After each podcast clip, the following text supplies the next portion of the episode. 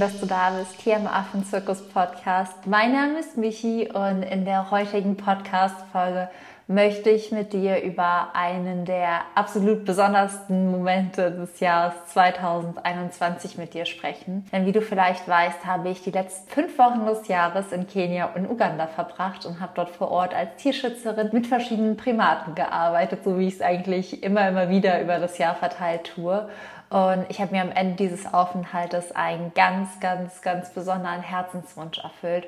Und zwar das Tracken mit Gorillas, und zwar mit Berggorillas in Uganda. Und darum soll es auch in der heutigen Podcast-Folge gehen wie genau Gorilla-Tracking abläuft, wo du es machen kannst, was die Unterschiede sind, die Hard Facts, also was es kostet, wie viel Budget du einplanen solltest, welche Möglichkeiten es zur Anreise gibt, wie unser Tracking selbst war, all die wunderschönen Momente, äh, wie lange das gedauert hat und vieles mehr. Und natürlich auch am Ende die besten Tipps und die Frage, ist Gorilla-Tracking wirklich nachhaltig? Und alles erfährst du in der heutigen Podcast-Folge. Ich wünsche dir ganz viel Spaß und falls dir die Folge gefallen hat, teile sie super gerne mit Freunden oder deiner Instagram-Story und verlink mich, dann kann ich es auch reposten, da freue ich mich immer ganz besonders drüber. Oder hinterlass dem Podcast auch einfach eine 5-Sterne-Bewertung. Das ist was, wie du mich und die Affen immer ein bisschen happy machen kannst. Und ich wünsche dir jetzt ganz viel Spaß bei der Folge.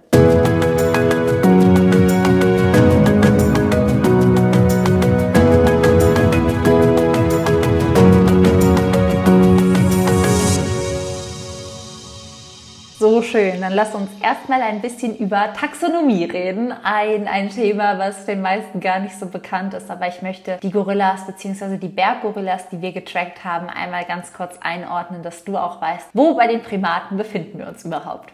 Die meisten wissen, dass die Gorilla zu den Menschenaffen gehören. Das ist vielen bekannt und man teilt die Gorilla aber dann nochmal in westliche Gorilla, westliche Flachlandgorilla und Cross River Gorilla und die östlichen Gorilla, den östlichen Flachlandgorilla und die Berggorillas ein. Und wir waren mit Berggorillas tracken und du kannst Berggorilla in Uganda, Ruanda und tatsächlich im Kongo tracken. Und wir haben uns am Ende für Uganda entschieden, einfach weil wir schon vor Ort waren, weil wir schon das Visum für das Land hatten und weil wir auch einfach in Uganda Freunde gefunden haben, die das Ganze mit uns organisiert haben, sodass es es für uns verhältnismäßig günstig war. Und damit komme ich auch schon zu den Hard Facts. Was kostet Gorilla Tracking? Der höchste Kostenfaktor ist das Permit selbst. Das heißt, wenn du mit Gorillas tracken möchtest, musst du dir ein Gorilla Permit kaufen. Das ist die Berechtigung, dass du mit den Rangern vor Ort in den Wald gehen und die Gorilla tracken darfst. Und dieses Permit ist für eine Person für einen Tag gültig und kostet 700 US-Dollar. Das heißt, es ist wirklich nicht günstig. Ich werde aber noch mal später darauf eingehen, warum das Geld wirklich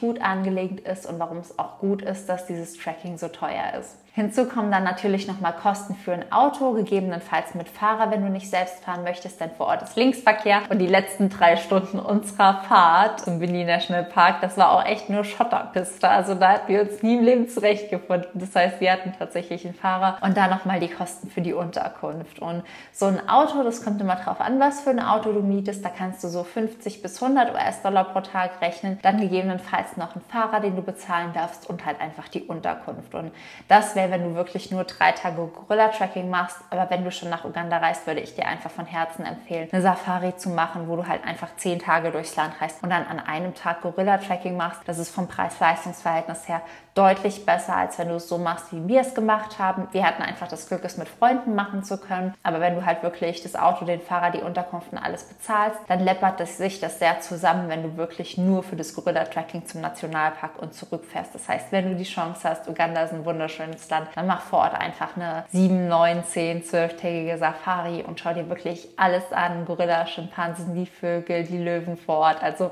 wunderschön. Wir werden auf jeden Fall zurückfahren und nochmal eine Safari machen. Aber in der Folge geht es noch nicht um die Safari, sondern erst ums Tracking. Und warum ich dann beim nächsten Mal eine Safari machen würde, ist zum einen wegen der Fahrerei. Denn wir sind tatsächlich von Entebbe zum Bini National Park an einem Tag hingefahren und das war eine Anreise von zehn Stunden. Und man muss halt sagen, dass die Straßen in Uganda zum Teil okay sind. Also es gibt sowas wie Autobahnen, die sind total in Ordnung. Da gibt es keine Hummel, da gibt es keine Macken, da gibt es nicht so Geschwindigkeitshubbel. Ich weiß nicht, wie man die nennt. Das sind auf jeden Fall so Erhebungen auf der Straße, damit die Leute nicht so schnell fahren. Oder es werden wie so Spurrillen gemacht, damit die Leute nicht so schnell fahren. Es ist aber super unangenehm, wenn wirklich an dieser Straße, wo du acht Stunden entlang fährst, du andauernd über Hubbel oder Spurrillen fährst. Irgendwann wirst du wirklich verrückt. Deswegen, ja, war das auf jeden Fall eine lange Fahrt. Und die letzten drei Stunden waren tatsächlich nur Schotterpiste, also so wie man es vielleicht von einer Safari oder einem Feldweg kennt. Total steinig, teilweise auch echt unangenehm. Ich bin eh nicht so der Autofahrfan und ich saß da einfach nur so da so die letzten drei Stunden wie so ein fünfjähriges Kind gefragt, wie lange noch, wann sind wir endlich da, wie viele Kilometer noch. Das heißt, alleine deswegen wäre es, glaube ich, ganz cool, wenn man es wirklich sich aufteilt, damit man nicht von drei Tagen ähm, 20 Stunden im Auto sitzt. Wir hatten aber halt einfach nicht die Zeit und die Möglichkeit, es anders zu machen und waren uns einfach am Anfang wegen des Geldes auch unsicher und hatten ja dann aber einfach das Glück, vor Ort Freunde zu haben, die es mit uns gemacht haben. Und deswegen sind wir mittwochs tatsächlich 10 Stunden hingefahren. Donnerstags haben wir dann getrackt und sind freitags halt die 10 Stunden zurück. Und für alle, die nicht so lange fahren wollen, gibt es die Möglichkeit zu fliegen Allerdings ist Fliegen natürlich echt viel weniger nachhaltig, wenn es auch eine Strecke ist, die man gut mit dem Auto zurücklegen könnte. Plus das Fliegen ist einfach sehr, sehr teuer. Aber auch das wäre eine Möglichkeit, wenn du nur drei Tage vor Ort bist und die diese zehn Stunden Schotterpiste ersparen möchtest, dann könntest du aufs Flugzeug zurückgreifen. Donnerstag war dann unser Tracking-Tag. Ich war ultra aufgeregt, war so hibbelig. Ich bin schon den ganzen Morgen auf und ab gesprungen. Als der Wecker morgens geklingelt hat, bin ich irgendwie gefühlt, ich habe die Bettdecke weggeschlagen. Ich saß aufrecht im Bett und konnte es überhaupt nicht glauben. Und ich so, oh mein Gott, oh mein Gott, oh mein Gott, heute ist es wirklich so weit. Und dann habe ich mich angezogen und dann habe ich die Hälfte irgendwie beim Anziehen vergessen. Ich hatte erst vergessen, die langen Socken anzuziehen. Ich hatte meinen Wanderstock vergessen. Ich wollte einfach nur los. Und zum Glück gibt's vor Gorilla Tracking morgens ein Briefing. Das heißt, man trifft sich einmal zusammen bei uns uns war es dann so, dass wir von einer NGO vor Ort begrüßt wurden, die sich für Frauen stark macht. Die haben uns dann auch einen Tanz gezeigt und von ihrer NGO erzählt, sodass man halt, wenn man wollte, das auch unterstützen oder was von diesen Frauen kaufen konnte. Und danach kamen eben unsere Guides und haben uns die Regeln fürs Gorilla-Tracking erklärt, erklärt, wie der Tag abläuft, was wir nochmal brauchen. Und da ist mir dann aufgefallen, okay, ich habe alles vergessen, ich wollte einfach nur hier hin. Ich hatte keine Socken, ich hatte keinen Wanderstock, äh, wir hatten eine Trinkflasche vergessen, also wirklich alles. Und dann sind wir zu äh, unserem Bekannten gelaufen, meinten, können wir mal kurz am Hotel, also am Hotel, war kein Hotel, an der Unterkunft, das war eher so eine simple kleine Hütte halten. Wir haben alles vergessen gefühlt und das war ganz cool, weil man fährt von diesem Briefing, dieses Haupthaus, fährt man halt nochmal dann zu dem Startpunkt, wo man loswandert. Das heißt, das war überhaupt kein Problem. Wir haben uns dann nochmal da rausgelassen. Ich habe die langen Söckchen angezogen, meinen Wanderstock geholt, Wasser aufgefüllt und dann ging es auch schon los. Und unsere Wanderung war wirklich zum Teil anstrengend. Also ich fand es okay, aber ich bin tatsächlich auch echt körperlich fit. Also ich gehe viel laufen, ich laufe auch einen Halbmarathon, ich fahre wahnsinnig gerne Fahrrad. Deswegen war es für mich jetzt ehrlich gesagt nicht so super anstrengend.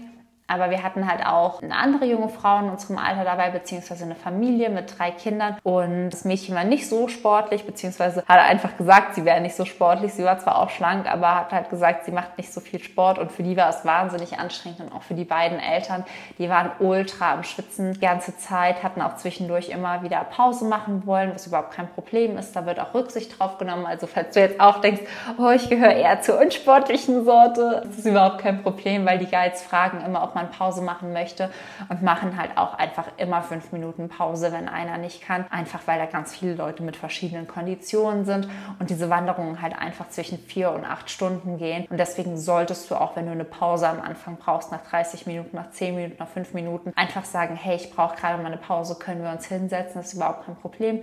Die Guides erzählen dann auch immer noch mal was zum Nationalpark, zu den Gorillas, irgendwelche Fakten, irgendwelche Geschichten, damit den anderen Leuten oder insgesamt niemandem langweilig wird wird. Und es ist einfach so, dass die Natur auch total schön ist. Deswegen war es für uns auch immer cool, wenn wir eine Pause gemacht haben. Dann haben wir uns da hingesetzt, haben uns einfach mit dem Guide oder auch der Familie unterhalten. Das heißt, man sollte sich schon bewusst sein, dass die Wanderung anstrengend ist. Aber wenn du wirklich halbwegs körperlich fit bist, geh einfach vielleicht vorher selbst mal ein bisschen wandern. Guck mal, ob du es auch drei, vier Stunden, fünf Stunden aushalten würdest. Mach einfach mal einen Wandertag. Und wenn du dann vor Ort bist, sag einfach, wenn du Pausen brauchst, dann ist alles in Ordnung. Wie gesagt, diese Wanderung kann zwischen vier, acht oder auch zehn Stunden dauern. Manche haben auch berichtet, dass sie nach drei Stunden schon zurück waren. Es kommt tatsächlich immer auf die Gruppe an und wie schnell man die findet. Wir waren insgesamt ein bisschen mehr als sieben Stunden unterwegs, also schon relativ lange. Und bei uns ging es zuerst so einen relativ unbewachsenen Berg, den Berg hoch Also es war dann so, dass wir im Berg hochgewandert sind, da waren noch nicht viele Bäume und es war halt super, super heiß. Deswegen waren viele halt auch schon direkt echt viele am Schwitzen. Und als wir dann so nach einer Stunde ungefähr am Berg oben angekommen sind, hatten wir auch schon drei Pausen gemacht und dann saßen wir nochmal oben am Berg und hat uns der Guide nochmal erzählt, wie wichtig es auch ist, dass es diesen Gorilla-Tourismus gibt, welchen positiven, aber auch negativen Impact es haben könnte und wie viele Jobs ähm, dadurch geschaffen wurde, dass ein Krankenhaus gebaut werden konnte, Schulen und vieles mehr. Aber dazu spreche ich noch später. Und dann hat er gesagt, so, wenn wir jetzt Glück haben, war das der letzte Berg, den wir hochgehen mussten. Wenn wir Pech haben, müssen wir noch drei weitere hochlaufen. Und dann saßen wir nur so da und dachten, oh mein Gott. Und dann ging es wirklich von dieser Spitze dieses Berges richtig tief runter in den Dschungel. Wir konnten so ein Tal runter gucken. Und ab da war wirklich alles nur noch bewaldet, nur noch bewachsen. Dass wir da überhaupt einen Weg reingefunden haben, hat uns so gewundert. Wir sind da auch an so Steilhängen entlang. Also es war richtig, richtig abenteuerlich und richtig, richtig schön. Und im Dschungel war es dann tatsächlich auch kühl teilweise auch ein bisschen feucht und matschig, weil es natürlich auch ein tropisches Gebiet ist. Das heißt, es kann auch jederzeit anfangen zu regnen. Und dann sind wir nochmal so ein, zwei Stunden durch diesen tropischen Regenwald gekratzelt, gekrochen und irgendwann war es halt so, dass er so meinte, beziehungsweise, dass er meinte, ja, gleich sind wir da. Und dann sind wir um so eine Ecke gegangen und dann ist einfach so mein Herz stehen geblieben, weil ich so nach rechts geschaut habe und einfach in diesem Baum so gerade, es war so ein ganz dicker bewaldeter Baum und der Ast war so am Wackeln und dann habe ich das so gesehen und dann hing so unter diesen Blättern im Ast ein Gorilla-Baby und ich stand da einfach und ich wollte nicht mehr weitergehen. Und dann sagt er so, nein, nein, wir beobachten die von einem anderen Punkt, da kann man die besser sehen. Aber ich hatte dann so Tränen in den Augen und wollte überhaupt nicht mehr gehen und war dann so, wir gehen jetzt weiter, von der anderen Stelle kann man die besser sehen. Aber es war einfach so ein Moment, wo ja, der kam so unerwartet und dann war der auf einmal so magisch und so schön und ich habe auch jetzt noch Tränen in den Augen, wenn ich davon erzähle und darüber nachdenke. Und dann sind wir nochmal wie so einen Bogen gegangen, damit wir die Tiere von oben hätten beobachten können. Aber die Truppe ist dann in den zehn Minuten, in denen wir halt oben angekommen sind, weitergelaufen. Und dann mussten wir durch das Dickicht diesen Berg wieder runter. Und das war dann schon sehr, sehr abenteuerlich und anstrengend, weil wir der Truppe dann noch so eine Stunde circa versucht haben, durchs Dickicht zu folgen. Also wir haben die dann nicht immer gesehen, aber die Tracker haben uns gesagt, in welche Richtung wir gehen sollten. Und nach einer Stunde ungefähr sind wir bei so einem ganz, ganz großen Früchtebaum angekommen. Ich weiß leider nicht mehr, was für Früchte das waren. Aber da saßen einfach dann alle Gorilla drin, bis auf eine Mama mit einem ganz kleinen Baby. Beziehungsweise erst saßen sie so unten davor, der Silberrücken saß unten am Stamm, zwei kleine Babys haben da unten gespielt. Das dritte lag bei der Mama im Arm und wurde gestillt und zwei Mamas hingen schon oben im Baum. Eine dritte war gerade gerade am Hochklettern und dann haben wir uns da hingesetzt auf diesen Abhang und haben dem einfach zugeguckt und das war so schön, weil erst haben die zwei kleinen Gorilla voll angefangen zu spielen und sich so gegenseitig mit den Lianen getackelt. Das war so witzig. Also kann sich das einfach nicht vorstellen, aber die waren dann so am Schwingen und sind dann so gegeneinander geschwungen und man musste so lachen und auf einmal ist so der Silberrücken an einer Liane den Baum hochgeklettert und das hätte man dem nicht gegeben und es sah auch so unförmig aus und so unreal, weil er so riesig und so schwer ist und hat sich dann irgendwann oben in diese Baumkrone gelegt und einfach da die Früchte gegessen und all das zu beobachten war einfach so magisch. Also jedes einzelne Tier, sei es die Mamas in den Bäumen, sei es die zwei, die getobt haben, sei es dann der Silberrücken, der dann wie so auf seinem Liegestuhl lag und die, und die Früchte gegessen hat oder die Mama, die halt unten im Schatten war mit ihrem Baby auf der Brust und es gesäugt hat. Es war einfach magisch und man konnte ja dann eine Stunde dort die Tiere beobachten und diese Stunde war so schnell vorbei. Also ich habe irgendwie da gesessen, da hatte ich die ganze Zeit Tränen in den Augen und äh, habe so schlecht Luft bekommen und dachte einfach nur so, oh Gott, und das kann alles gerade gar nicht wahr sein und wusste überhaupt nicht, wo ich hingucken sollte. Und dann auf einmal sagt unser Guide, so in fünf Minuten gehen wir zurück, dann ist die Stunde rum. Und ich so, nee, das kann jetzt nicht wahr sein, oder? Also es war so, die Zeit ist verflogen, wirklich. Dann haben Marc und ich noch ganz, ganz schnell ein Bild gemacht. Auf dem Bild sieht man auch wirklich, wie schmutzig wir sind, dass wir da wirklich auf allen Vieren durch dieses Dickicht gekrochen sind. Meine ganze Hose war schmutzig, meine Haare waren schmutzig, mein Gesicht war schmutzig, meine Hände waren schmutzig. Es war irgendwie egal. Ich war, glaube ich, seit ich ein Kind war, nicht mehr so dreckig. Also ich arbeite ja schon lange mit Primaten, aber so sehr bin ich noch über keinen Boden gerutscht. Aber es war einfach so ein krass schönes Gefühl, dann da einfach in der Natur auf diesem Abhang zu sitzen, im Matsch hat so gemerkt, wie der Popo ein bisschen nass wurde, weil der Boden so nass war und man guckt da einfach zu, hatte irgendwie selbst noch die Äste immer Haar hängen und für mich war das so ein ganz, ganz, ganz besonderer Moment meines Lebens und als wir dann zurückgegangen sind, wusste ich auch irgendwie gar nicht, was ich sagen sollte. Ich war so, so beseelt und ich war so im Gedanken, dass ich die ganze Zeit gestolpert und gefallen bin.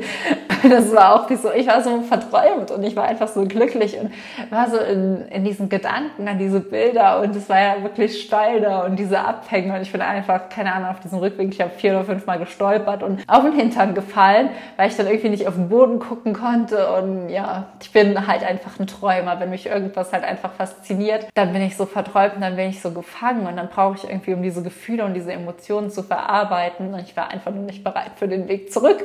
Hätte mich mal erst irgendwo fünf Minuten hinsetzen und heulen müssen gefühlt und das Ganze irgendwie emotional verarbeiten. Deswegen war der Rückweg dann ein bisschen aufregend. Da bin ich auch noch in Ameisen gefallen. Da waren da Bergameisen. Dann hatte ich die noch überall in den Schuhen und leider auch unterm Top. Also die tun auch wirklich weh.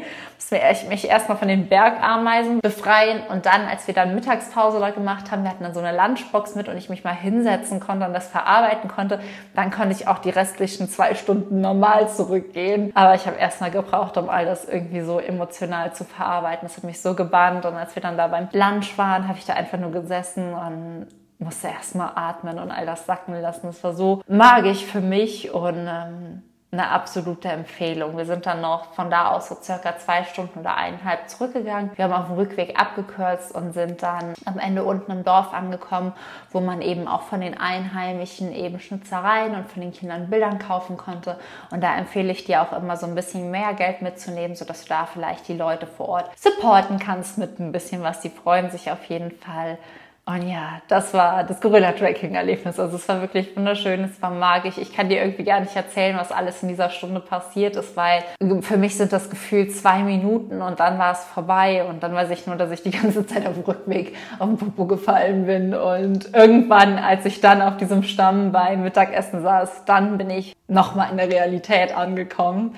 Und ja, als wir dann zu Hause waren, mussten wir auch erstmal komplett duschen. Wir waren schmutzig von oben bis unten, ich nochmal besonders. Und auch abends konnten wir irgendwie nicht mehr viel machen. Wir haben dann einfach im Bett gelegen, wir haben uns die Bilder nochmal angeguckt. Wir hatten uns dann irgendwie im Arm und ja, es war für uns beide so ein ganz, ganz magischer Moment. Deswegen ähm, war es wirklich wunder, wunder, wunder, wunder, wunderschön. Und so als Tipp, wie du vielleicht auch schon merkst und wie ich vielleicht auch schon mehrfach betont habe, was du auf jeden Fall dabei haben solltest, lange Kleidung, lange Arme, lange Hose, keine bunten Farben, Wanderschuhe und wirklich dicke, dicke, dicke Socken, die du halt auch so bis über die Waden ziehen kannst. Also wenn du so Fußballstulpen hast oder so Fußballsocken oder keine Ahnung, Stricksocken von deiner Oma oder Kniestrümpfe, die so richtig dick sind. Also die alten Socken von meiner Oma, die waren echt perfekt dafür, die die früher gestrickt hat oder die bis heute noch strickt trägt, die dann wirklich bis über die Knöchel Mitte der Wade hochziehen, weil dann ist es so, dass wenn du halt auch irgendwie einen Ameisenhaufen oder so reintrittst, dass sie dann zwar halt hochkrabbeln, aber nicht an deine Haut kommen können. Deswegen ist es auch ganz, ganz wichtig, immer lange Arme zu tragen, einfach um dich vor Kratzern, um dich vor Ameisen oder anderem auch einfach zu schützen, auch wenn du hinfällst, dass du dich einfach nicht verletzt. Ansonsten ist es halt wirklich wichtig, Wanderschuhe zu haben, die waren wirklich Gold wert und eine Regenjacke, denn es kann vor Ort wirklich jederzeit anfangen zu regnen. Wir hatten Glück, dass es nicht auch noch angefangen hat zu regnen, sonst wäre ich vermutlich den Berg da auf dem Rückweg runter gekugelt oder wäre nie wieder lebend zu Hause angekommen, so viel wäre ich ausgerutscht. Und manche hatten auch noch einen Sonnenhut dabei, einfach weil die erste Stunde sind wir wirklich in der prallen Sonne einen Berg hochgelaufen. Und je nachdem, wie empfindlich du bist, solltest du da auf jeden Fall vielleicht einen Sonnenhut haben oder irgendwas, was deinen Kopf schützt. Genau. Und dann ähm, wollte ich noch mit dir über soziales Engagement sprechen. Vor Ort ist es auch so, dass wirklich eine anstrengende Wanderung ist. Und bei uns war es halt so, dass wir unseren Rucksack nicht selbst getragen haben. Ich dachte zuerst, boah, das ist aber komisch, sich da so ein Kofferträger in Anführungszeichen mitzuholen. Tatsächlich ist es aber so, dass man so Träger halt vor Ort, ich glaube für 15 Dollar pro Walk halt mitholen kann. Das heißt, wenn du da auch eine Tasche hast, mach das super gerne, denn diese Leute sind nicht fest angestellt von der Wildlife Authority, sondern die kommen halt jeden Morgen auf Verdacht dahin, dass jemand halt einfach ihnen Arbeit gibt. Und die sind halt echt wahnsinnig froh. Und wir hatten so einen lieben Träger. Er hat dann immer noch gesagt, ähm, ob wir es ihm auch nochmal abholen sollten. Aber er hat gesagt, nee, er ist es gewohnt und er freut sich voll. Und da vielleicht auch einfach echt ein bisschen mehr einpacken als die 15 Dollar, sodass man denen halt einfach Trinkgeld geben kann. Denn die machen echt einen super Job und das Geld kommt kommt wirklich vor Ort an. Und dann vielleicht auch noch einfacher was, um vor Ort in diesem Dorf vielleicht eine Schnitzerei, ein Souvenir oder vor allem den Kindern die Bilder abzukaufen. Denn am Ende vom Gorilla-Tracking stehen die Kinder da unten und die haben dann Gorilla-Bilder gemacht. Das ist ganz süß. Da gibt es wirklich Bilder, die sind wahnsinnig krass gemalt. Dann gibt es so schöne Bilder und dann gibt es wirklich Bilder, wo so zwei- oder dreijährige einfach nur Kreise gemalt haben und dem zwei Augen und irgendwie ein Gorillaschwanz. Und man denkt sich so, der Gorilla hat gar keinen Schwanz. Aber es ist total süß, wenn du einfach den Kindern die Bilder abkaufst. Die sind so glücklich, die sind so dankbar. Wir haben da zwei Dollar pro Bild bezahlt. Wenn man dann irgendwie fünf Bilder mitholt, sind das zehn Dollar. Und für uns ist es nicht viel Geld, aber für die ist es wirklich ein Unterschied. Deswegen da auch einfach wirklich der Aufruf, die Locals, die Community zu unterstützen und einfach was dazu beizutragen, dass vor Ort einfach sowohl die Gorilla als auch die Menschen supported werden. Denn Tierschutz ist nicht nur Tierschutz, Tierschutz ist ein ganzheitlicher Ansatz und nur da, wo es Menschen in Anführungszeichen gut geht, nur da, wo Menschen Bildung, Zugang zum Gesundheitswesen, ausreichend Nahrung und Wasser haben, nur da kann Tierschutz gelingen. Deswegen bin ich immer ein ganz, ganz großer Freund, sich auch vor Ort, wenn man so eine Reise oder eine Safari macht, sozial zu engagieren und benachteiligten Kindern, Frauen, Slums oder sonst was zu supporten und zu unterstützen und zu spenden, so viel wie man eben spenden kann.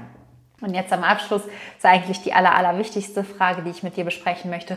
Wie nachhaltig ist das Ganze? Denn für mich war das ein absolutes Erlebnis. Ich glaube, das hat jeder gemerkt. Ich glaube, man kann mich ja auch die Berge runterkugeln sehen und wie ich da sitze und die Tränchen in den Augen habe und und und und und. Aber die Frage ist natürlich auch, wie nachhaltig ist das Ganze? Denn es sollte halt einfach bei Ökotourismus nicht nur um das Erlebnis des Menschen, also von dir und mir gehen, sondern auch vor allem darum, wie viel bringt das Ganze wirklich? Wie viel bringt das Ganze den Menschen, die vor Ort sind? Wie viel bringt das Ganze vor allem aber auch den Tieren, die vor Ort sind?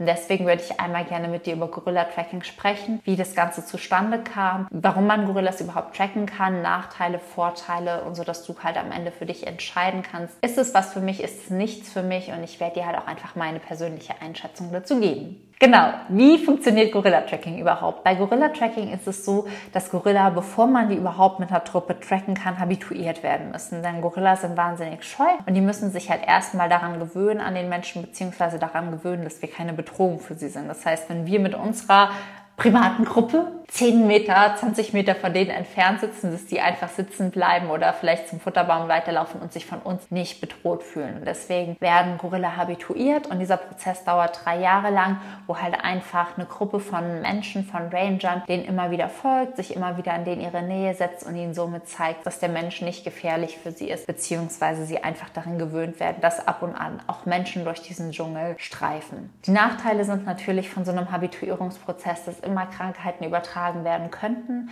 Das heißt, wenn zum Beispiel jemand, der Ranger oder dann auch der Touristen krank zum Gorilla-Tracking gehen würde, dann könnten Krankheiten übertragen werden. Aber es gibt tatsächlich bisher keinen übertragbaren Krankenfall von Gorilla-Tracking-Touristen auf die Gorilla. Und das ist wirklich eine positive Erkenntnis. Das hat aber auch viel mit den Regeln zu tun. Da sage ich jetzt gleich auch noch was zu. Und der andere Faktor, der halt einfach ein Nachteil ist, ist, dass wenn Gorilla an den Menschen habituiert sind, dass sie natürlich auch vor Wilderern weniger weglaufen würden. Wichtig, damit dieser Faktor mit den Krankheiten nicht eintritt, ist einfach die Regeln einzuhalten. In diesem Briefing morgens werden einem Regeln genannt, an die man sich halten soll, damit man ein verantwortungsbewusster Tourist ist. Und die wichtigste Regel ist, dass man 10 Meter Abstand von den Tieren hält. Man darf zum Beispiel aber auch nicht mit Blitz fotografieren. Und andere Sachen, man muss die Maske tragen. Und da bitte ich wirklich jeden Menschen, der hier gerade zuhört und der Gorilla-Tracking machen möchte, sich daran zu halten. Diese Regeln sind nicht, um irgendwem zu sagen, du kannst den Gorilla nicht so nahe kommen, wie du willst oder sonst was. Diese Regeln haben Gründe, diese Regeln sind wichtig und diese Regeln sollten und müssen eingehalten werden. Das heißt, hör bei dem Briefing zu, verinnerliche diese Regeln, halte dich daran und selbst wenn ein anderer Tourist in einer Gruppe denkt, ja, ich kann auch bis zu zwei Meter an den Gorilla rangehen, mach es nicht Beziehungsweise die Ranger sagen dann auch was, aber sei du nicht der Tourist, der sich an die, nicht an die Regeln hält. Sei du der Tourist, der verantwortungsbewusst bist, denn dann ist Gorilla Tracking einfach eine wahnsinnig, wahnsinnig gute Möglichkeit. Denn die Vorteile sind einfach wirklich vor Ort zu sehen erstmal für den Menschen, denn wie ich bereits gesagt habe, da wo Menschen vielleicht von einem Euro pro Tag überleben müssen und da wo Menschen keinen Job haben, da wo Menschen keinen Zugang zur Gesundheit haben, da wo die Kinder von Menschen sterben, da wo Kinder nicht zur Schule gehen können, da wo Frauen sexuell missbraucht werden, da wo man keinen Zugang zu Wasser hat oder Leute verhungern, da ist Tierschutz keine Priorität. Und deswegen ist es so, dass wenn man Ökotourismus gestaltet, man nie nur die Tiere, sondern immer auch die lokale Bevölkerung und immer auch einen ganzheitlichen Ansatz angehen muss. Denn Tierschutz ist am Ende nicht nur Tierschutz. Tierschutz ist auch sauberes Wasser, Tierschutz ist auch Job, Tierschutz ist auch Gesundheit, Tierschutz ist auch Bildung. Tierschutz ist einfach alles und man kann nur eine Verbesserung bewirken und vor allem nur eine nachhaltige Verbesserung bewirken, wenn man einen Weg findet, dass Menschen und Tier in Harmonie miteinander leben können und dass sowohl Menschen und Tiere in guten Bedingungen überleben. Und deswegen ist einer der großen Vorteile des Gorilla-Trackings natürlich die Jobs, die geschaffen werden. Viel, viel mehr Touristen, was heißt viel, viel mehr? Gar nicht so viel mehr. Es ist kein Massentourismus zum Glück, aber mehr Touristen kommen in diese Region. Mehr Touristen kaufen vor Ort von diesen NGOs, von den Frauen, die Sachen nähen, von den Kindern, die Bilder malen. Männer finden Jobs oder auch Frauen finden Jobs als Guides, als Tracking Guides, als Ranger, als Träger. Und das hat wirklich in diesem Ort dafür gesorgt, dass ein Krankenhaus gebaut werden konnte.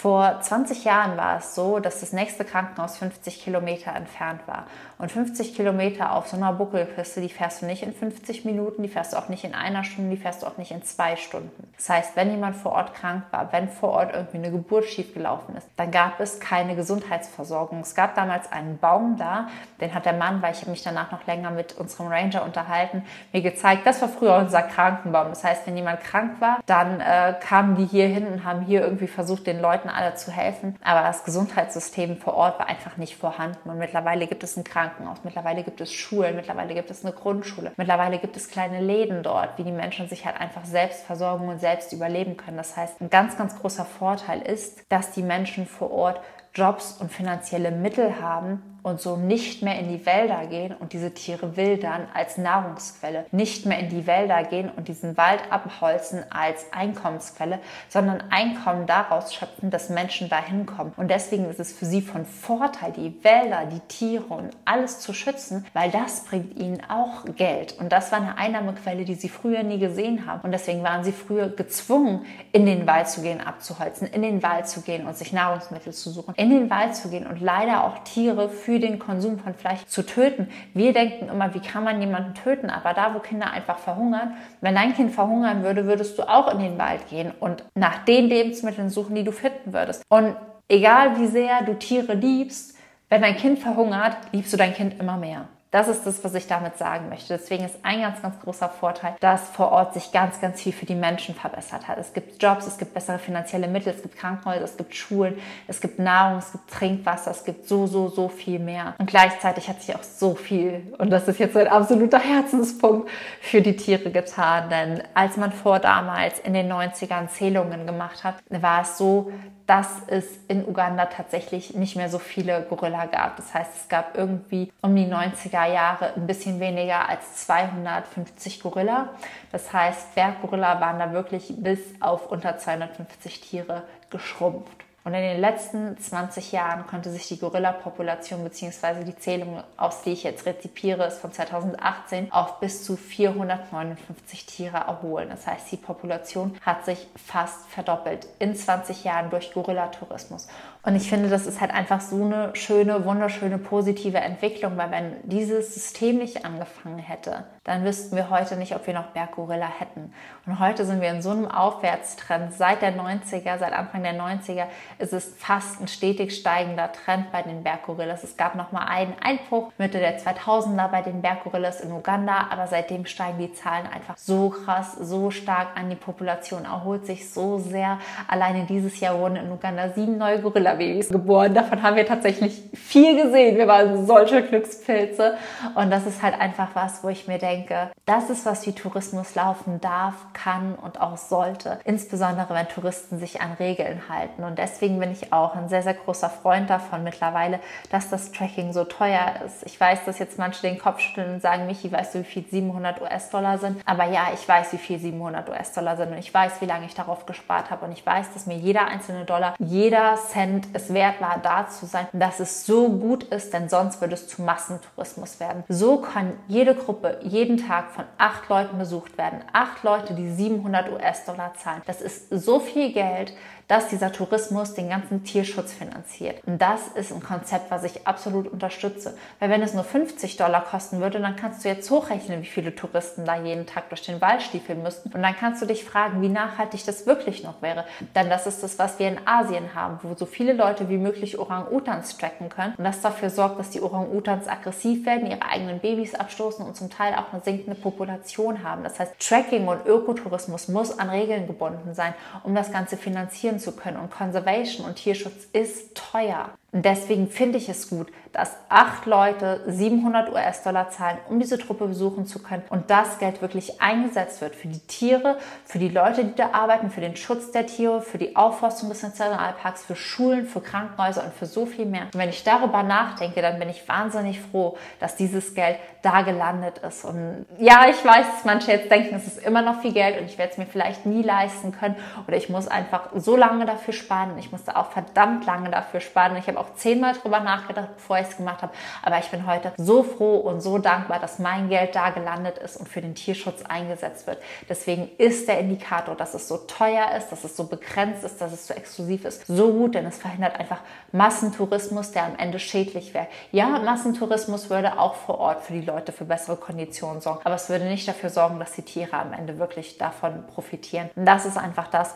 was in diesem System funktioniert. Es profitieren die Menschen vor Ort, es profitieren die Tiere, es profitieren die Touristen und ähm, wenn du kannst, dann mach dir einfach wie ich einen Sparplan und dann sparst du es dir einfach zusammen. Es ist nicht wenig Geld, aber wenn du jeden Monat 20, 25 oder 50 Euro weglegst, je nachdem wie viel du hast, dann hast du es dir auch in ein oder zwei Jahren zusammengespart. Und das ist wirklich was, wo ich sage, mach es, dein Geld ist gut angelegt, dein Geld kommt da an, wo es gebraucht wird und dein Geld sorgt für einen positiven Unterschied. Und die Leute vor Ort, die sind so dankbar, dass du da bist, die sind so glücklich, die wertschätzen dich so sehr, weil sie einfach wissen, was du für einen Einfluss hast und vor allem fangen sie wieder an, ihre Tiere auch viel, viel mehr wertzuschätzen. Und diese Entwicklung zu sehen, das war einfach so magisch, so wunderschön. Und deswegen ist wirklich Gorilla Tracking meiner Meinung nach zu empfehlen solange du dich als Tourist an die Regeln hältst. Denn das ist für mich das Aller, Allerwichtigste. Es ist nur dann zu empfehlen, wenn du ein verantwortungsvoller Tourist bist und wirklich dafür sorgst, dass du Abstand hältst, dass du deine Maske trägst, dass du die Tiere nicht mit Blitz fotografierst, denn das stresst die Tiere und dass du dafür sorgst, dass du vor Ort dich einfach wie ein Tier in diesem Wald fortbewegst und verhältst und am Ende bist du einfach nur ein Primat, der neben einer anderen Primatengruppe sitzt und das große Glück hat, diese Tiere beobachten zu können. Und du bist ein Gast da und so solltest du dich einfach verhalten und voller Verantwortung, voller Bewusstsein und mit ganz offenem Herzen dahin zu gehen. Und das ist, glaube ich, eine Erfahrung. Da werde ich nochmal drauf sparen. Das habe ich schon zu Marc gesagt. Ich mache mir sofort, wenn ich nach Hause gekommen bin, einen neuen Sparplan, damit ich das nochmal erleben darf. Also wirklich, ich kann es jedem empfehlen und bitte dich an der Stelle einfach nur wirklich sei verantwortungsbewusst, sieh das Ganze mit anderen Augen und wenn du möchtest, dann spar da drauf, lies dich ein, support es so gut du kannst und werde damit Teil von einem ganz, ganz großen, wundervollen Ökotourismusprojekt, was wirklich zeigt, wie Tourismus und Tierschutz vereint werden können. Ich hoffe, dass dir die Folge gefallen hat und ich hoffe, dass sie wirklich hilfreich und spannend für dich war. Du kannst jetzt einfach nochmal für dich auch nochmal mit den Vor- und Nachteilen, die ich dir auch erklärt habe, am Anfang einfach abschätzen. Ist es was für dich? Ist es nichts für dich? Möchtest du sowas machen? Möchtest du sowas nicht machen? Ist es dir vielleicht auch zu teuer? Welche Möglichkeiten gibt es sonst? Aber ich glaube, dass die Folge dir einfach einen super guten Überblick darüber bietet, wie unsere Erfahrungen waren, was es kostet, wie viel du einplanen solltest, wie du dich vorbereiten kannst, warum es wirklich wichtig ist, wie Gorilla Tracking auch einen positiven Impact hatte und vieles mehr. Und falls dir die Folge gefallen hat, freue ich mich wahnsinnig, wahnsinnig, wahnsinnig, wenn du bei mir auf Instagram vorbeischaust und unter dem heutigen Video ein Herz hinterlässt oder mir einfach sagst, was für dich der schönste oder witzigste Moment aus der Folge war, ob du jetzt auch Gorilla Tracking machen möchtest oder vielleicht vielleicht auch nicht. Ich habe da ein wunderschönes Video nochmal mit meinen schönsten Momenten zusammengeschnitten und freue mich einfach, wenn du da unten drunter einen kleinen Kommentar hinterlässt und einfach mit den Gedanken zur heutigen Folge, wie wir uns da austauschen können. Und falls du auch noch Fragen hast, schreib dir auch super gerne in die Kommentare.